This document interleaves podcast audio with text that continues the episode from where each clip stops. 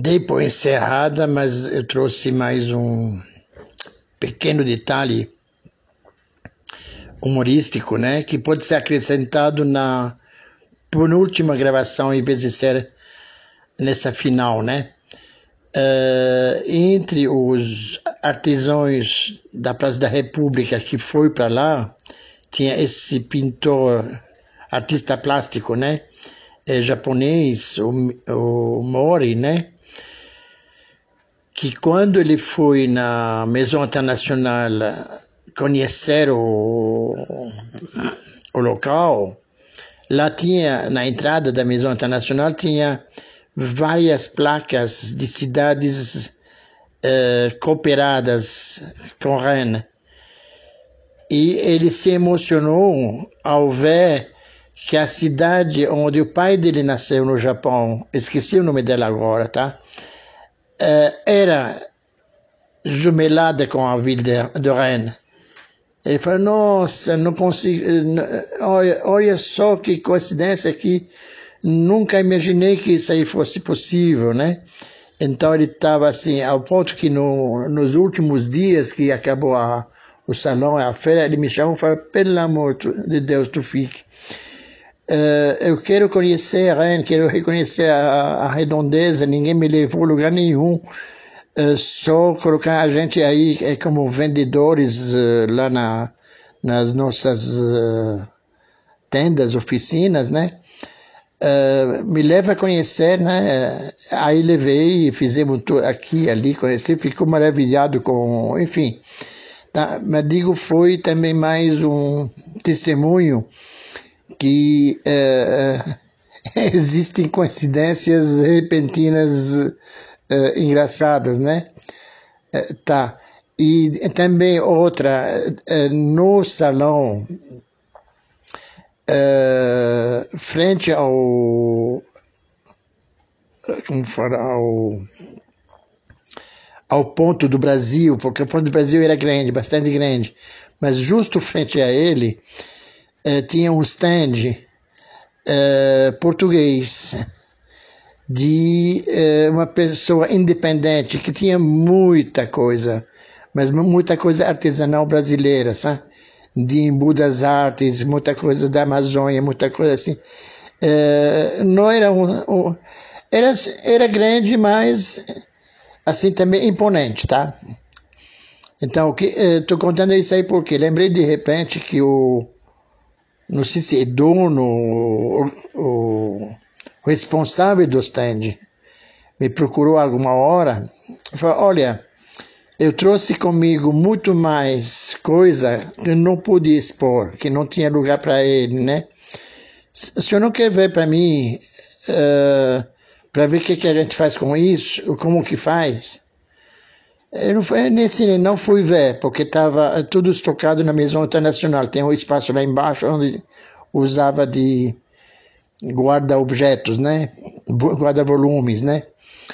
Então tinha lá, assim, uns volumes enormes, de, devia ter assim centenas de objetos lá, é, que não foram usados na exposição.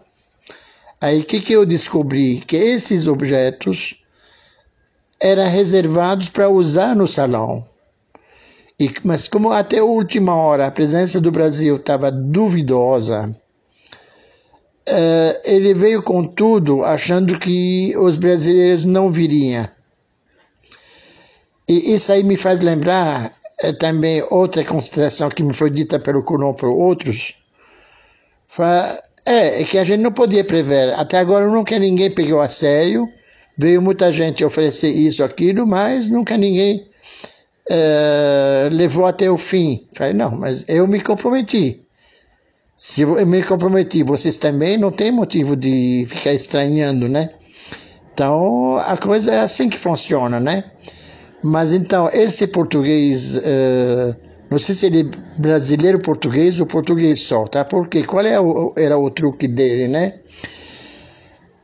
Ele tinha uma empresa, né? Então, quando tem exposições brasileiras na Europa, em geral, e depois da exposição você não tem onde levar aquela, aqueles objetos que foram motivo de exposição, ele se apresentava e pegava tudo que sobrava.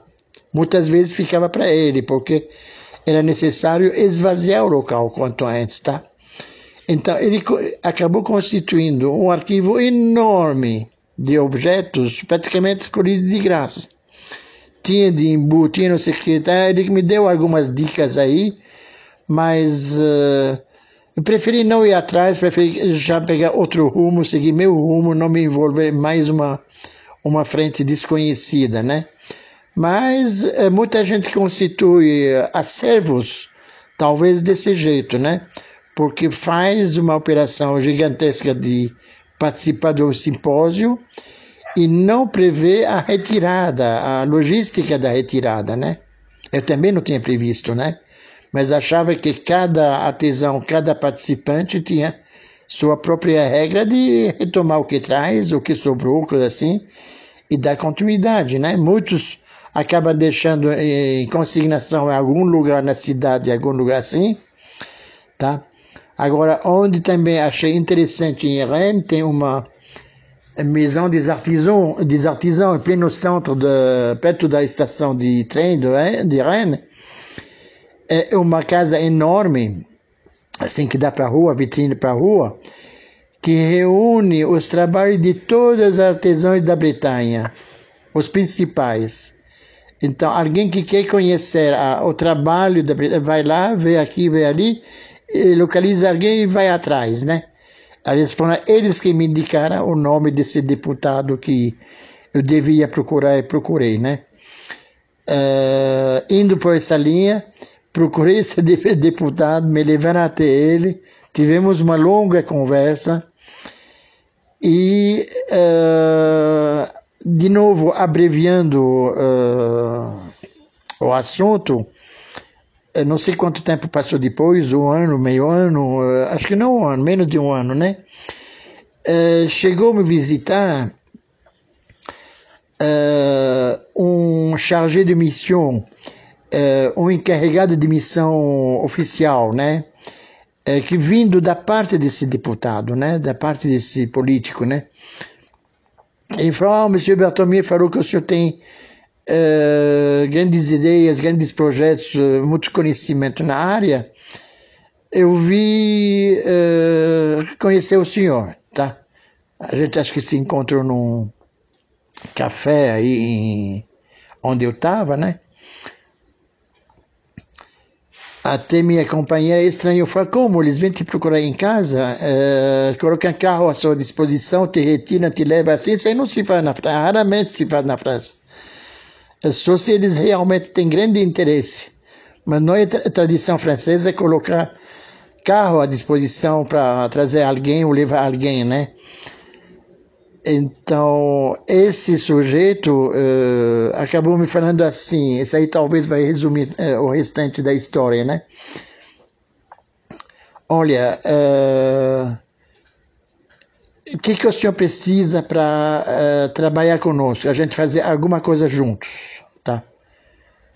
Porque ele tinha vários jovens encarregados, ele era chargé de missão maison d'insertion au travail, à l'emploi. Ele tinha que arrumar emprego para um monte de jovens iniciantes. Aqui seria, uh, uh, sabe, uh, training, né? Trainee. que nunca tinha trabalhado e ia começar a vida trabalhando, né? Ele queria ter umas ideias do que, que podia fazer e esse fazer seria no, na área internacional, para eles adquirirem experiência internacional. Aí eu falei para ele, falei, olha, seria ridículo eu cuidar dos outros e não cuidar de mim mesmo, né? Então você está me propondo de cuidar dos outros, eu não tenho contrato de emprego, não tenho nada, é, como eu vou cuidar dos outros assim, tá? Se não tem algo sério no, no, no fundo, né? Do contrário, não me interessa, né? Aí me fala, olha, e se a gente arrumar um emprego uh, no Catar, por exemplo? Você fala árabe, não fala? Eu falei, é, me arruma emprego onde você quiser, mas eu quero a minha base de trabalho é aqui, que seria meu ponto fixo residencial. Depois, onde eu faço o trabalho, não, não me importa, me desloco, vou, vou é, essa aí não é, não é problema, mas quero a minha base aqui porque preciso dos meus documentos uh, franceses para poder trabalhar com uh, salário fixo, com então uh, de maneira oficial, sem ser clandestino, sem ser sei lá o que, né? Ele falou, tá bom, enquanto isso, a gente faz o quê? Enquanto ele preparava isso aqui, falei, é, podemos começar alguma experiência para ver o que, que dá. Mas são minhas condições. Ele topou. Aí ele me levou numa cidade vizinha, seria cidade de dormitório, mas faz parte do conjunto de Rennes, né? Onde ele tinha uma casa uh, comunal, né? e era, era um ponto de reunião do, dos jovens, né? Uh, de novo, tentando resumir uh, em poucas palavras, essa reunião acabou desembocando na criação de um uma nova organização social lá, que chamava Associação L'Amérique c'est l'Emploi, porque a América daria o emprego que está faltando para os pequenos lá, e ao mesmo tempo l'Amérique também o Brasil uh, l'Amérique né? Uh, enfim. E de repente me encontrei numa reunião várias reuniões né? Uh, o único civil praticamente não francês no meio de 10, 12 prefeitos regionais né da Grande Rennes uh, assessores, não sei o que tal, e todo mundo traçando tra planos de trabalho, projetos, coisas assim. E comigo aceitou se, uh, me acompanhar para conhecer esse, esse debate, aquele expert contábil que falei que analisou minha papelada e que chegou a ser nomeado vice-presidente dessa eh, nova associação que nasceu, tá? Uh, enfim, o trabalho era longo, eh, tá? E eu estava procurando minha estabilização, que acabou, resumindo, não veio, mas muitas portas abertas, muitos contatos, até que um dia um desses contatos falou para esse cara, uh, ele estava procurando um, um gerente operacional para o Brasil, de uma proposta de implantação de um novo negócio aqui no Brasil eles, ele falou para eles, eles estavam procurando quem a gente põe lá. Ele falou assim para eles, como por que vocês estão pensando quem põe? Ele está aqui, tá, ele, não é ele que trouxe a proposta, não é ele que está fazendo tudo, é ele que tem que ocupar o, a vaga, né? Não, tem que ser um francês. Ele olhou para eu também, olhei assim e falei, como? Tem que ser o francês, né? Tá, aí entendi que o terreno era minado, né? Estava mexendo já eh, com política francesa que interferia na, na, na, na situação de imigrante, enfim, estava dando desdobramentos que não queria e comecei a pensar então na volta, tá? ou numa possível volta. Fiquei um tempo indeciso se voltava ou não, se ia para Israel, inclusive, né? Mas a, o apego familiar a e também tanta gente me falou, volta lá, faz tudo por lá que dá certo. Acabei embarcando de volta, vindo para cá. Achei necessário também acrescentar isso ao, por favor, Beto, ao antefinal, né? Por gentileza, tá? Inverte que seja esse aí o penúltimo, né?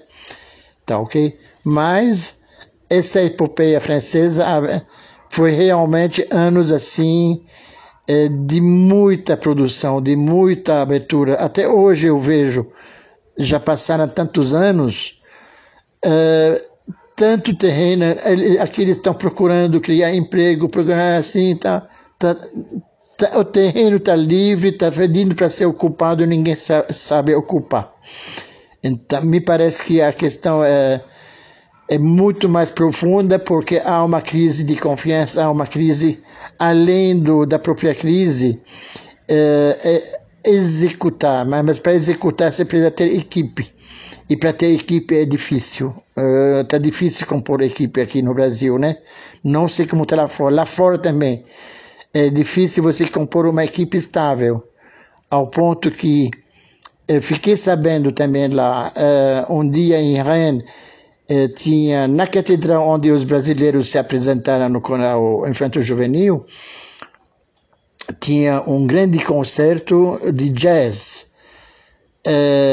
Uma orquestra americana de jazz, acho que uma das melhores, né?